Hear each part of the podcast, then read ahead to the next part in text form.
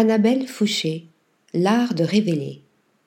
La photographe française transfigure le quotidien dans des décors finement étudiés où les corps, les objets et les accessoires de mode prennent une dimension touchante et émotionnelle.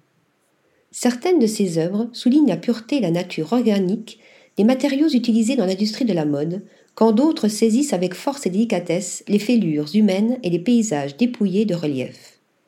Il y a quelque chose de simple, d'audacieux et d'émouvant dans les clichés d'Annabelle Fouché qui capte aussitôt le regard.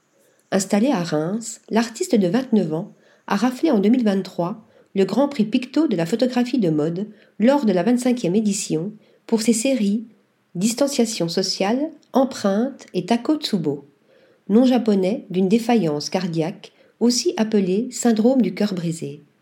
Ce corpus d'images révèle toute la portée de son approche thématique, poétique et technique entre jeux de lumière, flous artistiques, cadrage serré, visage singulier et corps organiques égratignés par la vie et l'amour meurtri. Entre simplicité et fragilité, Annabelle Fouché révèle ainsi la vérité sous-jacente, la beauté dans l'ordinaire, le silence du monde, la nostalgie de l'infini. Ses compositions parviennent à marquer le temps passé et celui qui se déroule, à doser et à combler le vide entre ses sujets et les espaces. Si les accessoires ont une place notable dans ces environnements dénués d'artifice, les traces de l'activité humaine font également partie de ces leitmotifs. La photographe capture ainsi les fragments du souvenir d'un protagoniste disparu, subrepticement du cadre, comme ce peigne accroché aux cheveux ou cette culotte jetée sur un paravent.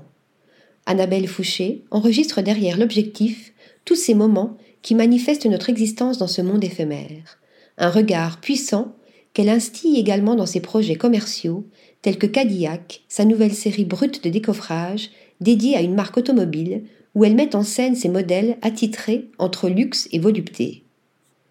Article rédigé par Nathalie Dassa.